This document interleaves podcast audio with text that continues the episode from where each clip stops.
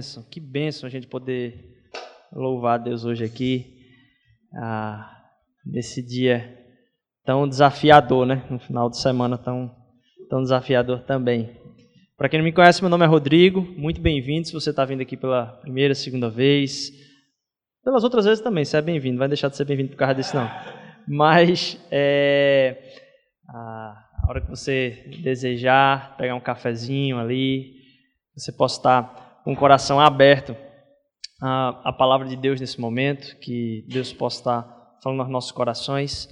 E eu queria continuar conversando com vocês, muito brevemente, sobre aquilo que a gente já vem tratando aqui, né? De uma série de, de pregações que, inclusive, já estão lá no SoundCloud. Se você quiser acompanhar, você tem um celular que é smartphone, ele tem um aplicativo de podcast, qualquer um deles a gente tem as pregações lá também. Você pode estar fazendo o acesso a essas pregações no seu dispositivo aí. Eu aconselho demais você dar uma recapitulada aí naquilo que a gente já tem, já tem visto. Ah, se você tem dúvida de como fazer isso, procura um de nós ali na, na saída. A gente pode talvez até mesmo configurar aí seu, seu telefone para você ter esse acesso a, a esse recurso. A gente tem falado a respeito de de um relacionamento com Deus que traduza a nossa espiritualidade de uma maneira simples. A religiosidade acaba complicando demais a nossa vida, aquilo que a gente entende como sendo, poxa, o que é que alguém que diz que tem uma relação com Deus faz? Às vezes parece que é algo muito complicado e, na verdade, aquilo que Deus tinha em mente para o, o que é que é a consequência de um, de um relacionamento com Ele é algo muito simples, algo muito simples, e a gente tem tentado tratar aqui. Essa série de pregações, a gente já tem falado também, ela não vai terminar nela, ah, a gente vai continuar ah, sendo, vamos dizer assim, sendo trabalhado, por isso que vai se tornar um processo dentro da nossa igreja a respeito de como é que a gente conversa a respeito do nosso, nosso crescimento e maturidade cristã. Ah, a gente tem debatido assim algumas ideias de como isso pode ser vinculado. Para você que está vindo aqui pela primeira e segunda vez, ah, se a gente fosse resumir o porquê disso aqui, a gente tem uma preocupação com três coisas. A gente quer se reunir aqui para conhecer mais a Deus, para amar mais as pessoas e para servir mais a cidade. Então, ah, essa é uma preocupação que é comum a todo mundo que tem, quem tem estado aqui e a gente tem tentado ser, vamos assim, fiel a esse chamado. Isso que a gente tem visto aqui tem sido algo que vai trabalhar, então, beleza, se é isso que a gente quer fazer, quais são talvez compromissos básicos que a gente pode ter para que isso aconteça. E a gente acredita que o relacionamento com Deus passa por essas coisas aqui. Ah, a gente tem trabalhado então nessa série do Inspire e Expire, ah, associando a nossa respiração, o nosso movimento básico de, de vida mesmo, de se manter em pé, de se manter vivo com aquilo que Deus pode fazer na nossa vida num relacionamento com Ele se algo que é natural, algo que não precisa de, de esforço, vamos dizer assim, consciente. Inconscientemente, através do nosso, uh, do nosso órgão, aí a gente está trocando esses gases aí, isso tem nos mantido vivos, inspirando e expirando. Como é que uh, isso tem a ver com a nossa relação com Deus? Então a gente tem trabalhado aí dois aspectos.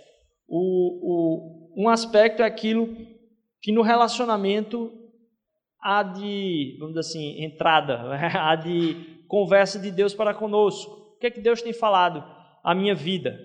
Porque Ele fala comigo de diversas formas e especialmente através da palavra de Deus.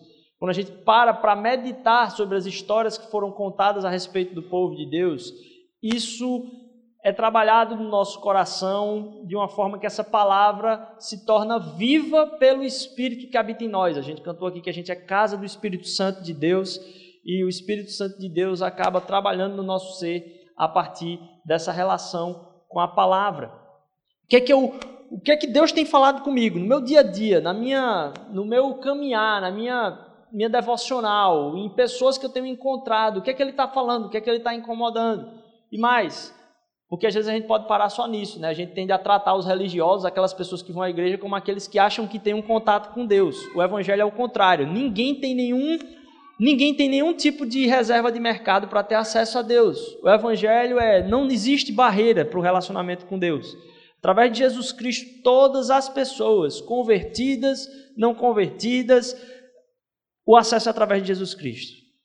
Quando elas buscam a Deus como um Pai, pelo que Jesus Cristo fez, o acesso está dado. Esse acesso pertence a todo mundo. Não existe reserva de mercado para o acesso a Deus. Então, a gente tende a tratar as pessoas que são religiosas como aquelas que acham que têm um, um tipo de acesso especial a Deus. Quando o único acesso que nos é dado é através de Jesus Cristo todos têm esse acesso. Mas, além disso, além de ter esse preconceito, a gente ainda tem um dado, que é muitas vezes o, acesso a Deus, às vezes é tratado como simplesmente para ouvir o que ele quer falar. Poxa, eu vou receber uma palavra de Deus hoje lá na igreja. E não é essa a verdade do Evangelho. O Evangelho quer nos colocar em movimento. Então, além da pergunta, o que Deus tem falado comigo, o que é que eu vou fazer a respeito do que Ele tem falado comigo? Porque se Ele aponta uma necessidade para mim, Ele escolheu a mim para apontar uma necessidade, é porque eu talvez seja o escolhido para resolvê-la. Então, ah, onde há a revelação daquilo que está certo, a gente tem já acostumado a, a falar a respeito disso. Se você brigou com alguém e você sabe que a pessoa está completamente errada, e ela não faz a mínima noção de que ela está errada. A quem Deus deu a revelação para solucionar o problema? A ela ou a você? Se você está com toda a justificativa de que a outra pessoa está errada a respeito de alguma coisa, pode ter certeza. A revelação não está chegando a outra pessoa, porque você mesmo está dizendo que ela não faz ideia do quão errada ela está. Se você teve essa revelação, quem é o restaurador dos conflitos? Quem é o restaurador da relação? É você. Deus coloca essa responsabilidade nas nossas vidas. O que, é que eu vou fazer a respeito disso que Deus tem falado comigo, então? É, e essa dinâmica do inspirar e respirar pode ser traduzida na nossa relação com Deus em duas coisas: em ouvir a Deus o que Ele tem falado comigo e obedecer. O que é que eu vou fazer a respeito disso? Eu ouço a Deus e eu obedeço a Ele nessa dinâmica relacional com Deus. E a gente tem passado por por isso aqui. A gente tem visto que a meditação, então, ela não é para trazer um êxtase para a nossa vida. A meditação não é para sair da realidade. A meditação é para que, encontrando com a verdadeira realidade, tudo comece a fazer sentido e você tenha descanso. Jesus Cristo é o nosso descanso. Quando a, a, a gente começa a meditar na verdade de Deus, aquilo nos deixa mais leves. O encontro com o divino não se dá, então, no transe, no Evangelho. O encontro com o divino se dá em perceber o quanto essa realidade da morte de Jesus na cruz é tão verdadeira que agora eu sou livre das comparações que eu fico fazendo com os outros, das necessidades que eu fico dizendo que eu tenho para as pessoas mais próximas, para as minhas carências emocionais. Isso vai sendo quebrado no meu ser, porque agora tudo que eu dependo já foi conquistado na cruz, através da cruz, através da cruz, do sacrifício da ressurreição eu tenho primeiro um acesso direto ao Pai, e o julgamento que eu acho que eu preciso ter, ou algo que eu preciso fazer para alcançar a aceitação máxima existencial, morreu. Não existe mais isso. O preço já foi pago na cruz. Então aquilo que eu coloco como barreira para me sentir leve, deveria morrer no meu pensamento. Deveria morrer no meu pensamento. Isso não significa que não haja culpa a culpa, mas essa culpa foi paga por Jesus Cristo na cruz. E por causa disso eu não estou dizendo o que talvez algumas correntes aí venham falar que você não deve ah, se sentir culpado de nada. Não é isso que eu estou falando. Estou dizendo que essa culpa que você sente deve te motivar em liberdade, a caminhar em liberdade por causa disso, a resolver os problemas, a buscar a resolução. Se você precisa pedir desculpa para alguém, a cruz me liberta de imaginar talvez que eu vou chegar com a cara envergonhada naquele tempo, porque eu não preciso ter a cara envergonhada diante dela, porque eu já sou aceito diante de quem precisa me aceitar. Então agora eu posso ir lá pedir desculpa e perdão, porque eu não vou me humilhar. Porque teve alguém que me, se humilhou ao máximo por mim. E não tem nada que eu não possa fazer nesse mundo por esse amor que foi demonstrado pela minha vida. Então isso me liberta, me dá coragem de fazer o que precisa ser feito em liberdade. De me humilhar ao máximo também, se for preciso. Ah, isso também nos coloca não num caminho de alguém que é um guru espiritual. Eu não sou um guru espiritual aqui. Deus colocou como sendo simplesmente um chamado para estar tá, a, a, incentivando o início dessa comunidade, pregando aqui por causa do dom de ensino. Mas nada como um guru. a gente vai ver um pouquinho mais sobre isso, porque cada crente é e tem o total acesso em Cristo Jesus ao Pai. Capacidade de compreender as Escrituras é dada pelo Espírito Santo, que, como a gente cantou, habita em cada um de nós. Então, os mestres dentro da igreja, aqueles que são os mestres, simplesmente são aqueles que levantam o valor do ensino. São aqueles que são estandartes do ensino, mas eles não detêm o ensino.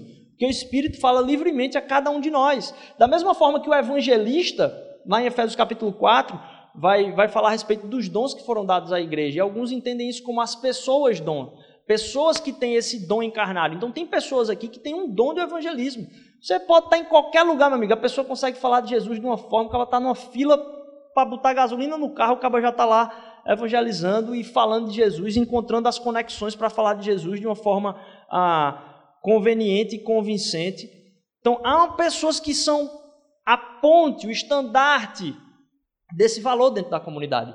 Mas elas não são a restrição dos dons. Essas pessoas existem em nosso meio para nos acordar e nos fazer beber daquilo que é o que Deus derramou na vida delas. Todos nós somos chamados a evangelizar.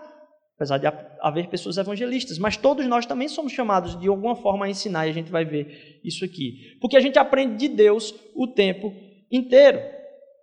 Ouvir e obedecer, nessa dinâmica do O2 aí, ouvir e obedecer ah, a gente viu então que não basta só ouvir e obedecer. Porque, porque Deus é um Deus relacional, a gente precisa compartilhar isso. Então, na caminhada com Deus, quando a gente se encontra com algo que Deus falou ao nosso coração a respeito da nossa própria vida, a gente para, presta atenção para ouvir o que Ele está falando, meditar sobre isso. A gente para também para compartilhar. A gente abre isso para outra pessoa. E à disposição de perguntar o que é que eu vou fazer a respeito disso, a gente se coloca para obedecer a Deus e também compartilhar sobre como tem sido essa obediência a Deus. E nesse ciclo, a nossa espiritualidade se torna simples. A gente não precisa fazer trilhão de curso, é, evento para mulher, evento para homem, evento para casal, evento para tudo quanto é evento aqui, curso de tudo quanto é profundidade bíblica e a gente não se atém a coisas simples. Se encontrar, ter um encontro diário com a palavra de Deus e perguntar, Senhor, que é que eu preciso mudar na minha vida? Fala comigo. E me permitir compartilhar isso com outras pessoas. Nessa dinâmica aqui da nossa caminhada com Deus, em pontos que Deus fala conosco, a gente se fazer essa pergunta, de ouvir o que Deus tem falado comigo e perguntar o que é que eu vou fazer a respeito, e em cada uma dessas etapas compartilhar com outra pessoa, a gente vai ter ah, esse movimento que é gerado, como algo que cai na água e sai se espalhando aí. A gente ouve, compartilha, obedece, compartilha. E aí eu queria uh, caminhar com você aqui na leitura de Marcos, capítulo 1, versículo 15. O Evangelho de Marcos, capítulo 1, versículo 15. O Evangelho de Marcos que é tido como sendo o primeiro de todos os evangelhos. Não na ordem da Bíblia, certo? O primeiro a ser escrito, do qual todos os outros foram buscar resquícios históricos aí. Alguns dizem talvez a maior parte dos, dos historiadores relevantes hoje dizem ser o Evangelho de Marcos, o primaz dos evangelhos sinóticos. Se você quiser acompanhar, então, é, ele fala duas coisas, basicamente. É perguntado a Jesus qual é. Jesus está pregando o reino de Deus, está falando do reino de Deus, e a forma como se é explicado que Jesus está pregando o reino de Deus é essa que é, que é apontada em Marcos capítulo 1, versículo 15. O tempo é chegado, dizia Jesus. O reino de Deus está próximo. Arrependam-se e creiam nas boas novas. Então, essa dinâmica para Jesus era simples. O reino de Deus chegou, façam duas coisas: arrependam-se e creiam. A gente tem uma confusão com arrepender-se e crer nas boas novas. A gente acha que o arrepender é algo externo. A gente mostra-se arrependido e o crer é algo interno, é algo que você acredita, simplesmente. A gente já tem falado aqui que a fé ela é demonstrada, ela é demonstrada em confiança, mas ela em si ela é conhecimento. O fundamento da fé é o conhecimento de Deus. Então, porque a nossa fé ela é relacional também, a busca pelo conhecimento de Deus é onde a gente deposita a nossa fé. Essa fé é testemunhada em confiança. A gente não tem como se esforçar para confiar em algo que a gente não conhece. E porque a gente tem tentado se esforçar para confiar em algo que a gente não conhece, você tem a igreja do Senhor Jesus pregando aí fora a respeito do poder de Deus, então elas pregam a respeito de um poder de alguém que elas não conhecem. Ao invés de vivenciar um relacionamento com quem elas conhecem, testemunhar do relacionamento de quem elas conhecem, de uma forma confiante de poder viver no seu amor. Se a gente tivesse mais testemunho do amor de Deus, pode ter certeza, as pessoas teriam muito mais abertura a respeito do próprio Evangelho. E a gente crê que o arrepender-se é algo externo e o crer é algo interno. Na dinâmica do Evangelho, isso é o contrário. O nosso arrepender-se é uma convicção profunda a respeito do nosso, do nosso erro e da nossa situação. E o nosso crer, ele é dado através desse testemunho.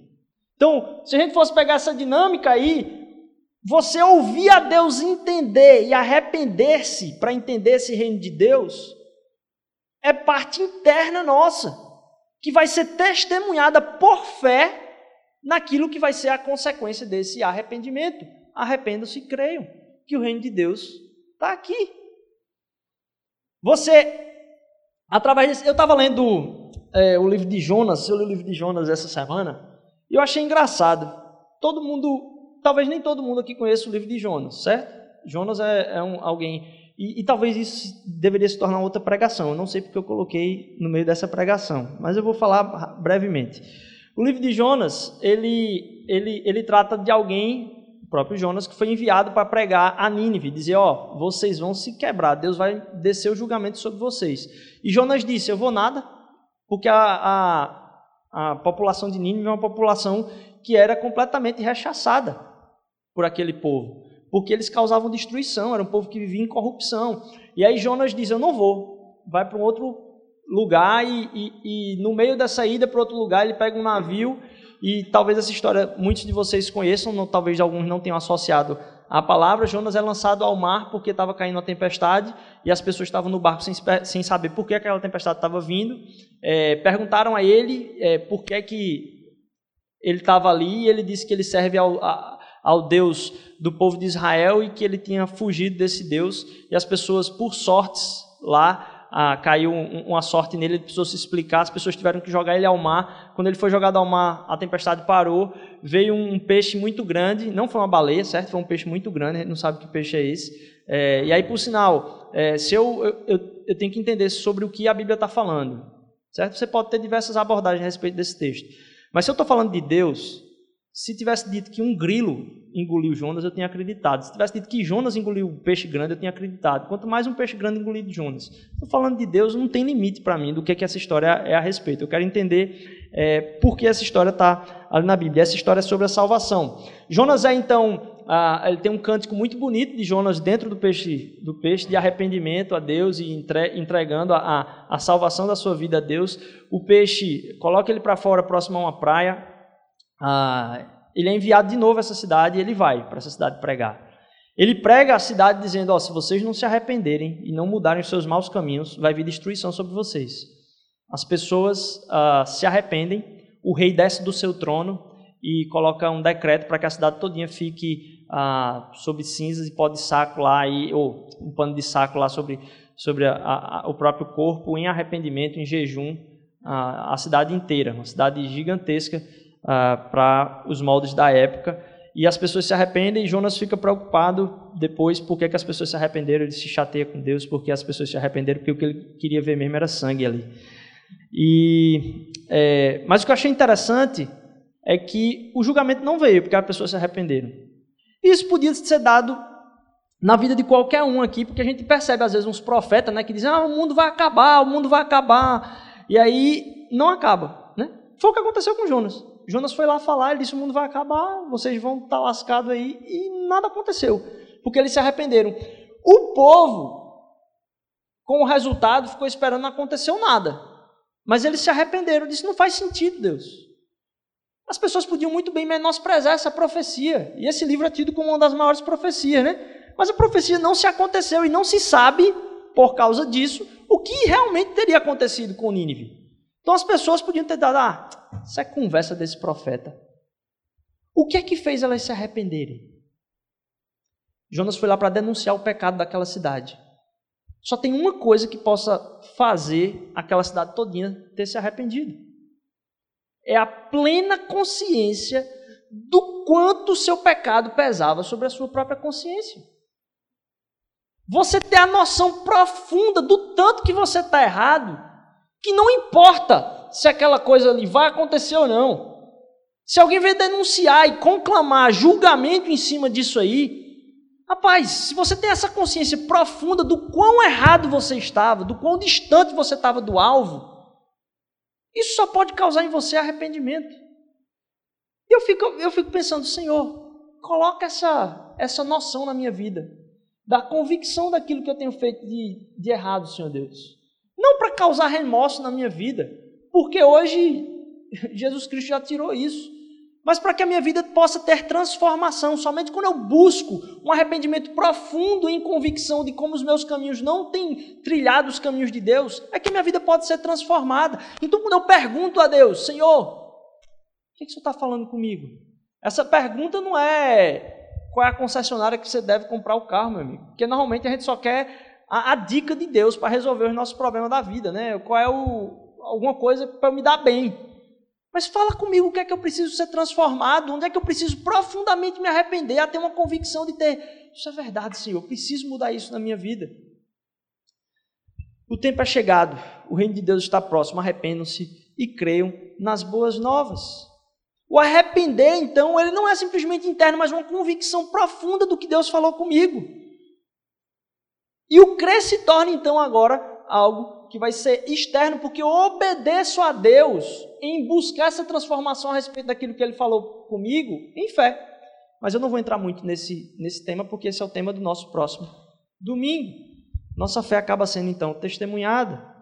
E nessa crise, é um bom momento para a gente testemunhar da fé que a gente tem em Cristo Jesus. Quanta desunião, quanto egoísmo, quanta coisa acontecendo ao contrário, quando a gente devia estar se suportando uns aos outros. Onde está a igreja de Jesus para dar passos de fé? Eu digo passos de fé é em dizer, nessa situação que o amor de Jesus Cristo precisa ser demonstrado. Porque porque as pessoas têm acreditado no poder de Deus, em momentos de crise, a igreja tem se retraído e dito: se eu der esse passo, eu vou ficar sem o suporte, porque eu tenho e aquela pessoa não tem. Não, essa é a hora da fé ser testemunhada por nós. E a gente tem falado aqui que os pilares da fé, tem uma, uma das nossas séries que a gente trabalhou quais são os pilares da fé, ela se sustenta em três pontos. Principalmente, ela é reforçada, ela é dado como se fosse um trampolim para a nossa fé. A fé é sustentada na razão, ela faz todo sentido racional, porque se a fé for sem sentido, você está acreditando numa coisa que você não realmente, não, realmente não acredita.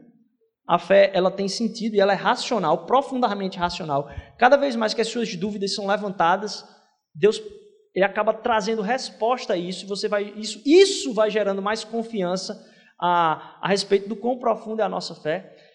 Ela tem um sentido lógico, ela é baseada nas experiências que a gente tem transcendentais com Deus e ela é baseada no nosso envolvimento e no nosso suporte comunitário. E a gente vem falar aqui a respeito, então, desse próximo ponto. Opa, vamos ficar aí por um tempo. É, desse próximo ponto, que é o suporte comunitário, porque nos componentes da fé existe a comunidade e a gente precisa se relacionar. Aquilo que Deus falou comigo e agora eu tenho convicção, quer dizer, eu preciso transformar isso na minha vida. Senhor, me ajuda a ficar menos ansioso, me ajuda a mentir menos, porque eu tenho mentido para me safar de algumas coisas simples. Não precisava mentira. Minha mentira só reflete o fato de que eu não tenho confiança de que a pessoa vai aceitar quem eu sou e como eu estou resolvendo minha vida hoje. Porque eu preciso fingir quem eu sou e quem eu tenho minha e como eu estou resolvendo as coisas da minha vida hoje, eu preciso mentir para que as pessoas tenham uma imagem melhor a respeito de mim. E quando eu percebo que Jesus Cristo já resolveu a minha identidade existencial, eu começo a dizer: Poxa, foi mal, cara, me perdoa por causa disso. Eu não preciso mentir. Porque agora eu tenho liberdade em Cristo Jesus. Isso não significa que eu não vou resolver as coisas. Não, agora eu posso resolver em liberdade isso, como a gente já tem falado aqui. Então você se abre e algumas coisas ah, a gente tem feito um esforço e a gente vai se empenhar nisso para que cada vez mais a gente encontre aqui guarida para compartilhar dos nossos erros e das coisas que Deus tem falado conosco. Lógico, algumas coisas são mais fáceis de ser compartilhadas e outras um pouco mais difíceis. Umas são mais fáceis e outras não. E aí Paulão estava me contando uma piada essa semana a respeito de como é que você sabe. Porque algumas coisas você solta de cara, outras não, né? Como é que você consegue identificar ou saber, perguntar, não sei que tipo de artifício você tem, para saber se alguém faz, faz crossfit? Você sabe como é que, como é que você faz para entender como é que a pessoa faz, faz crossfit? Não precisa, ela vai dizer para você. Não, não, antes de você perguntar, ela vai chegar para você e vai dizer que ela faz. Algumas coisas dá gosto da gente compartilhar e parece na vida das pessoas que o CrossFit é uma é uma delas.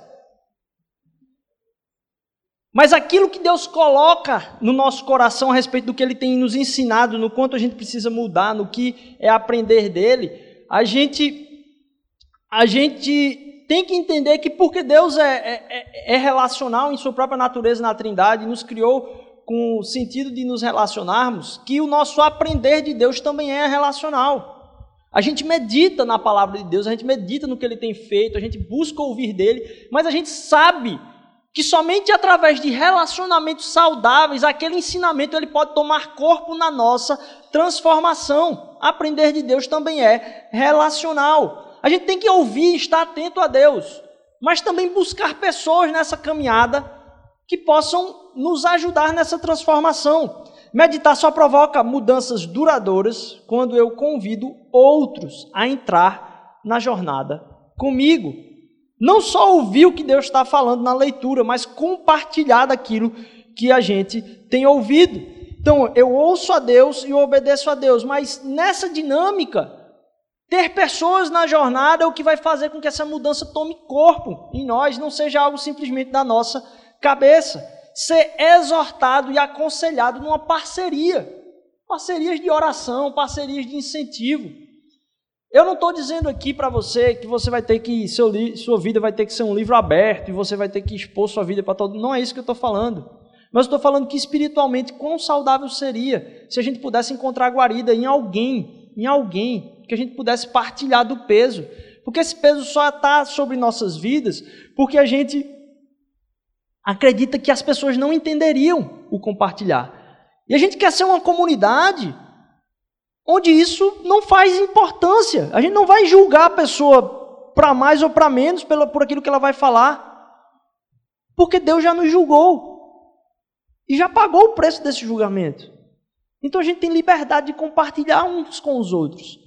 Então a gente pedir a Deus discernimento, revelação, de mostrar pessoas a quem a gente possa compartilhar as nossas cargas.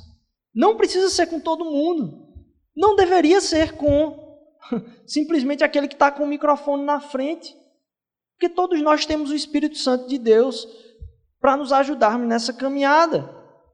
Ser exortado e aconselhado nessa parceria de oração.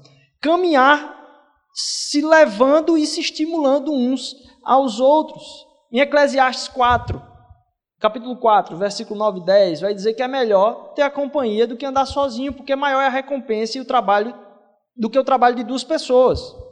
A recompensa e o trabalho de duas pessoas. Se um cair, o amigo pode ajudá-lo a levantar-se. Mas pobre do homem que cai não tem quem o ajude a levantar-se. Ah, mas eu não acho que eu devo sair abrindo minha vida. Tudo bem. Meu desejo é que você encontre alguém dentro da família que você possa conviver mais e se debruçar mais sobre a possibilidade de estar compartilhando aquilo que Deus tem colocado no seu coração. É lógico, e eu quero tratar aqui de realidades doentias que se tem dentro da, da igreja. Ninguém é discípulo especificamente de ninguém. Hoje em dia a igreja tem tratado como se houvesse aqueles que são os detentores do conhecimento, que discipulam a pessoa e você chama ela do meu discipulador. E eu entendo que, em certo sentido, essa palavra cabe. Mas isso tem gerado um, uma, uma, um conceito de que existem pessoas que discipulam e pessoas que são discipuladas. E na igreja do Senhor Jesus Cristo, todos nós estamos na mesma caminhada, nos discipulando uns aos outros, a sermos iguais àqueles de quem, àquele de quem a gente é discípulo. Todo mundo aqui é discípulo de Jesus Cristo. Não tem nenhum apóstolo. Não. Todos nós somos discípulos do Senhor Jesus. Você não é autoridade maior em nada do que outra pessoa. para dizer como ela deve viver. Então a gente não pode admitir que dentro da nossa comunidade existam pessoas que digam como as outras devem caminhar simplesmente por acharem que têm autoridade. De forma nenhuma. Porém, o compromisso relacional nos dá a responsabilidade de exortar outras pessoas.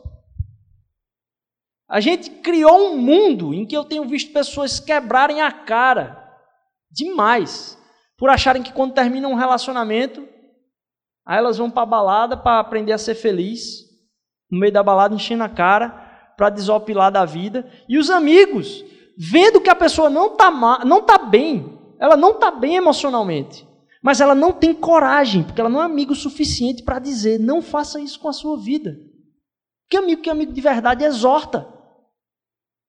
O cara, quando é egoísta e acha que pode perder a boa relação com a outra pessoa, ele fica calado e ele trata sempre na alegria o negócio ali. Mas quando a gente se compromete com alguém de verdade, a gente fala verdades para ela, mesmo que isso custe que ela vai pensar a respeito de nós. Porque o meu amor não é por eu estar certo, de forma nenhuma. Mas é por ver a vida da pessoa restaurada em liberdade. Se eu não me comprometer relacionalmente com isso, eu vou ser um cara realmente do oba-oba. Vou estar tá de boa com a pessoa quando ela está bem, quando ela está mal, vou tentar jogar ela para cima simplesmente. E não estar tá do lado dela, sofrendo os processos de tristeza da sua própria vida. Essas relações não podem ser doentias, como se houvesse esse, essa dinâmica de um ser o manda-chuva do outro, de forma nenhuma. discípulo é aquele que aponta para o mestre.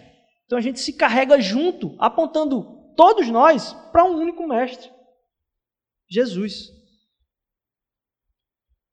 Tratando de relações doentias, de preferência homem com homem, mulher com mulher. Quanta coisa a gente tem visto aí em nome de discipulados, as pessoas se aproveitarem para relações por prudência, por prudência não nos colocarmos em situações que a gente não vai ter como gerenciar depois. Buscando homens de Deus, inspirarem homens de Deus a serem homens de Deus. E mulheres de Deus, inspirando mulheres de Deus a serem mulheres de Deus. Não porque um, um, caso contrário é proibido, não tem nada na Bíblia falando a respeito disso, mas é prudente que a gente caminhe em santidade e em transparência, não dando a entender algo que possa parecer diferente, para que tudo que a gente faça possa ser testemunho para as outras pessoas. Porque esse tipo de noção de ouvir a Deus pode gerar aquilo que a gente comentou um pouco semana passada, que é Deus falou comigo. Você dizendo o que é que você aprendeu de Deus para que o outro escute isso. E aí isso pode gerar em você o entendimento de que você só precisa do seu quarto de oração, da palavra ali, para você entender o que Deus quer falar com você. Deixa eu falar uma coisa para você: o Espírito de Deus não habita só em você. Então Ele quer falar para a sua vida através da vida de outras pessoas. Por que não aproveitar dessa reserva espiritual, que é a nossa vida em comunhão? Andar em conjunto. Deus não está só em você. Deus está em nós. E quando a gente tem essa consciência relacional, é que o Espírito de Deus se manifesta abundantemente. Deus falou comigo, é? Vamos confirmar isso através de outras pessoas. Aquele parceiro pode te acompanhar e te estimular naquilo que Deus falou com você, muitas vezes para você se arrepender, estimular no que é correto e exortar em caminho que não é de destruição, dando propósitos. A palavra de Deus vai dizer lá em Colossenses capítulo 3, e eu queria que vocês acompanhassem comigo aqui. Colossenses capítulo 3. Portanto, como povo escolhido de Deus, santo e amado, revistam-se de profunda compaixão, bondade, humildade, mansidão e paciência. Suportem-se uns aos outros e perdoem as queixas que tiverem uns contra os outros. Perdoem como o Senhor lhes perdoou. Acima de tudo, porém, revistam-se do amor, que é o elo perfeito. Se revistam disso. Que a paz de Cristo seja o juiz seus, nos seus corações, visto que vocês foram chamados a viver em paz, como membros de um só corpo, e sejam agradecidos. Habite ricamente em vocês a palavra de Cristo. Ensinem e aconselhem-se uns aos outros com toda a sabedoria. E cantem salmos, hinos e cânticos espirituais com gratidão a Deus em seus corações Tudo que fizerem, seja em palavra ou em ação, façam em nome do Senhor Jesus, dando por meio dele graças a Deus. Pai, façam uns aos outros, estimulem-se. A superficialidade de não, primeiro, não buscar ouvir a Deus na Sua palavra, não achar que isso é possível e ficar refém de vir para a igreja no domingo ouvir o que alguém que gastou um tempo estudando aí, algumas horas estudando isso aí, tem para falar para você e não perguntar ao próprio Deus o que é que ele tem falado especificamente para você. Nos coloca num caminho de superficialidade tremendo, onde às vezes você tem pessoas que você deveria contar a respeito da sua espiritualidade e elas respondem coisas rasas e mentirosas, como sendo o caminho mais fácil. Por exemplo, com palavras vazias, dizendo: Ah, meu irmão, não se preocupe, não, vai dar tudo certo. Vai dar tudo certo? Quem disse que vai dar tudo certo? A gente tem que estar ali para suportar um ao outro, entendendo de Deus o porquê daquele momento, e a gente acha a resposta mais fácil. Aquele negócio, acabou o relacionamento, esquece, a fila anda. É tão simples mesmo assim o sofrimento daquela pessoa.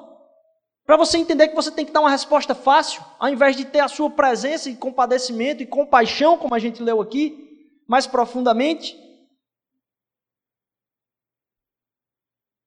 Estamos estabelecendo então esse assunto, essa conversa, como sendo um tema que a gente quer ter sempre aqui dentro, dentro dos nossos pequenos grupos, dos nossos relacionamentos, quando você sai para uma hamburgueria aí, quando você sai para comer também sua comida saudável, eu sei que tem esse, essa raça rara, você sai para comer lá, você parar um tempo para perguntar como é que está a sua vida com Deus, meu irmão, o que é que Deus tem falado? Cara, o que é que você está sofrendo? Me fala.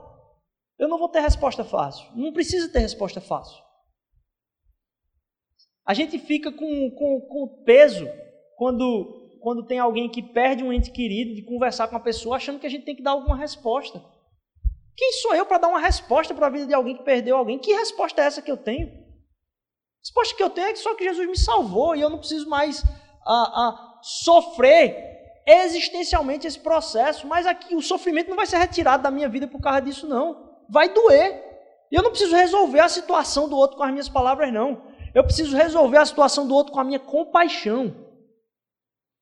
Que não necessariamente vai ser colocada em consequência de palavras. Não buscar o caminho mais fácil, mas buscar presença.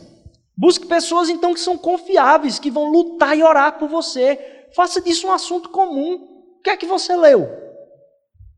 Não tenha vergonha de se sentir o espiritual e que aquele momento é um momento, sei lá, um momento descontraído, você está lá comendo alguma coisa. Para ali e começa a conversar. Cara, Deus falou um negócio tão massa para mim hoje. Eu li isso, entendi isso. E aí Deus vai começando a tratar. Comunidade, lá em Hebreus capítulo 10, versículo 24, depois se você quiser anotar aí, ele fala desse incentivo mútuo. Dizer, ó, e consideremos-nos uns aos outros para incentivar-nos ao amor e as boas obras. No ouvir de Deus e a gente se incentivar nesse compartilhar, a gente é estimulado no amor e na obediência das boas obras. De não ficar tendo uma fé e uma espiritualidade que é para mim, mas a derramar isso na vida de outras pessoas, as boas obras. Provérbios, capítulo 15, vai reforçar essa verdade para você não andar sozinho. Não ande sozinho. Os planos fracassam por falta de conselho, mas são bem-sucedidos quando há muitos conselheiros. Que a gente ache lugar para ouvir e ser ouvido. Esse abrir, esse compartilhar, essa confissão, ela acaba sendo necessária para reforçar o testemunho do desejo de mudança que eu não sou capaz de mudar. Isso me ajuda, esse suporte um do outro ajuda. Isso pode causar um rótulo uh, em que distancia a gente dessa transformação contínua. Lá em Tiago vai dizer, meus amados irmãos, capítulo 1, versículo 19: Tenham isto em mente, sejam todos prontos para ouvir, tardios para falar e tardios para irar-se. A gente fica com medo de uma preservação de reputação, de reputação e imagem, que é algo que a gente já devia ter jogado no lixo. Minha imagem não importa. Minha imagem não importa. E hoje a gente tem uma sociedade tão carente de trabalhar a imagem e tão problemática emocionalmente por causa disso, porque não consegue sustentar. A gente não precisa se preocupar com isso, a gente tem que andar em testemunho de verdade, uns com os outros. Abrir para dizer que a gente é fraco, para você entender que tem gente aqui lutando com aquilo que fala, falando porcaria, falando um bocado de coisa horrível e precisa ser restaurada nesse processo. Aqui não tem gente que só fala palavras bonitinhas, não. Tem gente que, meu amigo, a maior parte das palavras é palavrão mesmo. E aí? Quando a gente se abre para dizer que tem dificuldade, pô, eu tenho dificuldade, bicho, eu só quero expressar minha voz por, por exagero. E o palavrão serve para isso, porque eu só consigo impactar as pessoas quando eu falo com exagero. A gente ser trabalhado, que a gente não precisa disso, é aos poucos. Pessoal, pausa aqui. Etios OWI 2937. É um Etios prata. Quem puder tirar lá, acho que tem alguém preso por causa desse Etios prata aí. Um Etios prata. Fica vontade de estar tá tirando lá, tá? Valeu, Lari. Giovanni vai cortar isso no podcast, não vai entrar no podcast. Giovanni é um cara massa. É, mas a gente entender que a gente pode explicar, expressar as nossas fraquezas. A pessoa de alguém que está na frente, como eu, é cheio de fraqueza. Vai conversar com a minha mulher um pouquinho. Você vê, você vai ter mais dois tamanhos do sermão do que eu estou dando aqui, só das minhas fraquezas. De raiva. Alguém que, como a maior parte dos homens hoje, foi criado num ambiente super pornográfico e que luta para não se envolver de novo com isso o tempo inteiro. Não pode passar um tempo despercebido sem se segurar, senão, meu amigo, se eu der vazão, a minha natureza foi corrompida. E o meu trabalho de restauração é estar lutando contra isso, não é fingir que eu estou alheio a essa parada, não. De alguém que, quando está perto de fazer alguma coisa, eu tenho, a, a, a, vamos dizer, às vezes, a, a tentação de dizer, não, está tudo certo. Conversa. Eu tinha um trabalho para entregar de 20 páginas e está um dia antes eu dizendo que estava tudo pronto. Conversa fiada. Por quê? Porque eu ainda não tenho segurança completa em Jesus e Deus precisa trabalhar no meu coração para que isso seja cada vez mais ah, ah, colocado como sendo, poxa, eu errei. A gente é fraco, não tem ninguém aqui em, em posição diferente de espiritualidade. Todos nós carecemos da graça do Senhor Jesus Cristo. E por mais que você diga que você conhece Ele, se você botar em, em, em comparação a, o caráter de Cristo Jesus e a distância para o que você está dele, todos nós estamos na mesma. Se você botasse numa régua assim, quando a gente fosse ver, estava todo mundo na mesma, na mesma linha.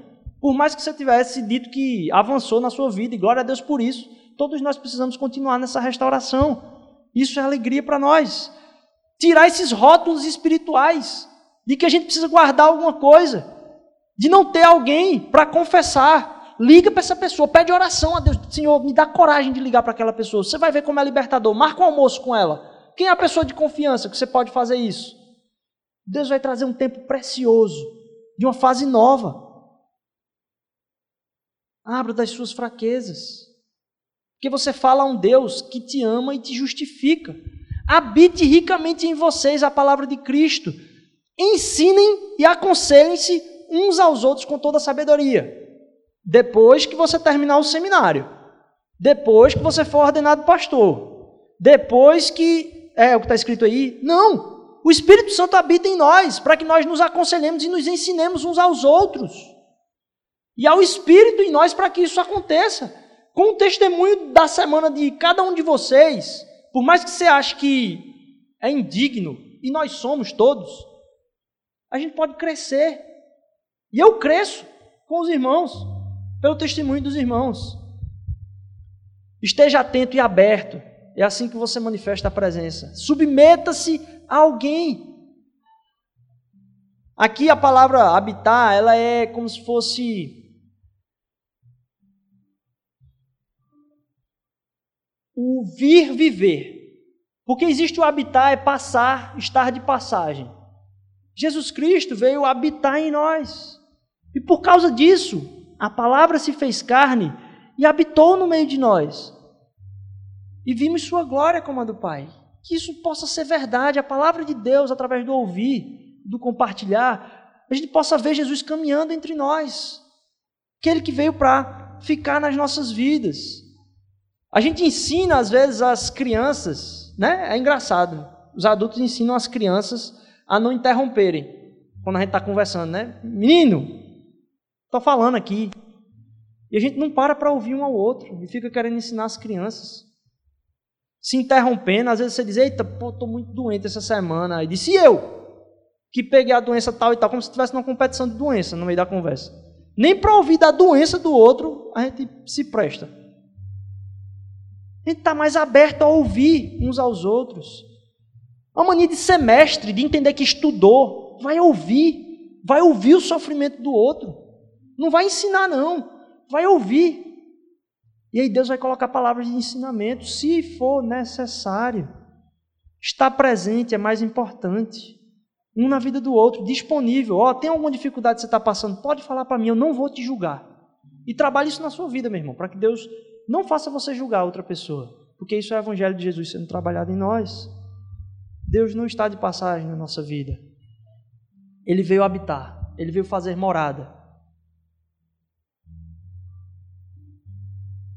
Às vezes a gente busca Deus só por causa do sufoco. A gente chama, Deus, vem agora aqui de novo, ficar de passagem. Não, vem fazer morada em mim. Não deixa, não sai daqui, Senhor. Deus não é o Deus do nosso sufoco, Deus é o Deus da nossa vida. E a gente precisa entender a diferença do fundamento e do propósito da nossa fé, como a gente falou aqui no começo da morada e da imitação. A gente não tem por fundamento a imitação de Cristo. A gente tem por fundamento a própria cruz de Cristo. Esse é o nosso fundamento. O que ele fez, não o que a gente vai fazer. O que Cristo já fez por nós. Esse é o nosso fundamento. Porque a gente está firmado nesse fundamento de entender, meditar na palavra de Deus que reforça o tempo todo. Porque a Bíblia inteira é sobre Jesus. Toda a Bíblia, de Gênesis Apocalipse, ela está falando sobre aquele que vai redimir toda a história. E a gente está fundamentado nesse evento único na história. Vai nos fazer entrar agora no propósito, que é a imitação. E Paulo fala, ó, sede meus imitadores como eu sou de Cristo. Isso não é o fundamento da nossa fé. Isso é a consequência por estarmos firmados nesse relacionamento com Ele. Lá em Jeremias capítulo 14, para a gente finalizar aqui, versículo 7 ao versículo 9 vai dizer o seguinte: embora os nossos pecados nos acusem, age por amor do teu nome, ó Senhor. Nossas infidelidades são muitas. Eu estou ouvindo o Senhor falar comigo. Nossas infidelidades são muitas. Temos pecado contra ti. Ó esperança de Israel, de Israel, tu que salvas na hora da adversidade. Por que te comportas como um estrangeiro na terra ou como um viajante que fica somente à noite, uma noite? Vem morar em nós, Senhor. Porque ages como um homem que foi pego de surpresa, como um guerreiro que não pode salvar. Tu estás em nosso meio, ó Senhor, e nós pertencemos a Ti. Não nos abandones. Vamos parar de viver essa vida cristã sem fruto inútil, que é fruto de uma espiritualidade que pregam para a gente. A gente gosta das músicas que dizem para a gente gostar, a gente ouve. Não, vamos buscar Deus diretamente. A gente traz tanta coisa para nossa intimidade hoje, né? Muita gente é tão aberta no Instagram, em tanta coisa, a gente não abre nosso coração para Cristo Jesus e não abre parte da nossa vida que é a parte mais séria do nosso relacionamento com Deus uns com os outros. Nosso aprendizado é, nosso aprendizado é relacional. Porque o evangelho consiste na imitação de vida por propósito. Porque a gente entende o fundamento, a gente pode entender agora o propósito, que é a imitação de vida. A gente não memoriza uma matéria e um compromisso de conteúdo. Não é para memorizar um conteúdo. A gente imita a vida de Jesus Cristo. A gente não ensina matéria sobre ele. Propósito é a imitação. Vida na vida, conteúdo testificado, conteúdo na vida em testemunho. A vida de Cristo que não se represa, que é compartilhada. Aquilo que Deus tem falado para você, não guarde. Não guarde. Pode ser algo que você precise mudar. Não guarde, não guarde. Se, porém, andarmos na luz, como Ele está na luz, a gente tem comunhão uns com os outros. E o sangue de Jesus, seu Filho, é que nos purifica de todo pecado. Que a gente possa ter a segurança de não carregar esses pesos. Esse negócio aqui existe para que a gente carregue os pesos uns dos outros. Que Deus possa inspirar a gente com ousadia nessa semana a impactar a vida de pessoas, numa sociedade que está vendo cada um comer o fígado do outro nesse negócio essa semana. Que a gente possa ter a coragem de ouvir a Deus, de partilhar uns com os outros daquilo que Ele tem falado e de que na transformação do nosso caráter isso possa ser duradouro a partir do compartilhar das nossas vidas. Que a gente possa se lembrar daqueles que estão na prisão como prisioneiros com eles, dos que estão sendo mal, maltratados como se fossem nós mesmos que estivéssemos sofrendo no corpo. Hebreus 13, 13. Que a comunhão do Espírito Santo de Deus possa trazer vida à nossa vida em comunidade. Amém? Que essa palavra possa maturar no seu coração. Eu sei que isso se esbarra em várias represas da vida toda nossa de espiritualidade, mas que isso possa ser quebrado em nome de Jesus no nosso meio e que a gente possa caminhar de fé em fé, tratando isso se Deus falou com você hoje, eu venho convidar você a fazer só essa oração comigo. Se você quiser depois me procurar, a gente vai com, compartilhar a respeito do batismo semana que vem, quando é que vai ser, como vai ser. É, mas se você tem, tem ouvido de Deus e quer compartilhar isso, é, vem falar comigo no final do culto. Ah, a gente acredita que Deus tem falado aos nossos corações. Eu queria fazer uma oração junto com você. Queria que você orasse comigo. Pedir para você ficar de pé. A gente vai adorar o Senhor. Que o Espírito Santo de Deus possa estar tratando os nossos corações dia a dia, em ousadia, em coragem, para a gente abrir e compartilhar daquilo que Ele tem falado conosco. Pai, faz com que essa dinâmica simples, Senhor Deus, como respirar, Senhor Deus, do ouvir e do obedecer, Pai, se torne realidade no nosso meio, Pai. Que o compartilhar da, da verdade que Tu tens falado conosco, Senhor de Deus, possa causar fruto em nosso meio, Pai. Faz com que isso seja natural, Senhor Deus. Faz com que isso aconteça durante a semana. Pessoas busquem umas às outras, Senhor Deus, para estar manifestando do Teu amor e manifestando daquilo que o Senhor quer transformar nas nossas vidas. Nos faz sair, Senhor Deus, aqui, em oração pelas pessoas que estão lá fora mas em alegria, Senhor Deus, pelo que tu conquistaste na cruz por nós. Nos ajuda a entender, Pai, que não há barreiras, Senhor Deus. Não tem nada que possa nos separar do teu amor. Nos ajuda a compartilhar, Pai. Nos ajuda a abrir para outras pessoas, para que a gente não caminhe sozinho, Senhor Deus. Quando a gente encontra pessoas que o Senhor aponta na nossa vida, Senhor Deus, a gente está caminhando contigo, porque o Teu Espírito habita em cada um de nós, Senhor Deus. E ao andarmos uns com os outros, estamos andando com o Senhor. Obrigado por isso, Pai. Nos faz corpo, Senhor Deus, e nos faz ter a certeza e a alegria disso cada vez mais. Nos leva em louvor e adoração para nossa casa hoje, manifestando, proclamando o Teu reino, Senhor Deus, que já chegou, Pai.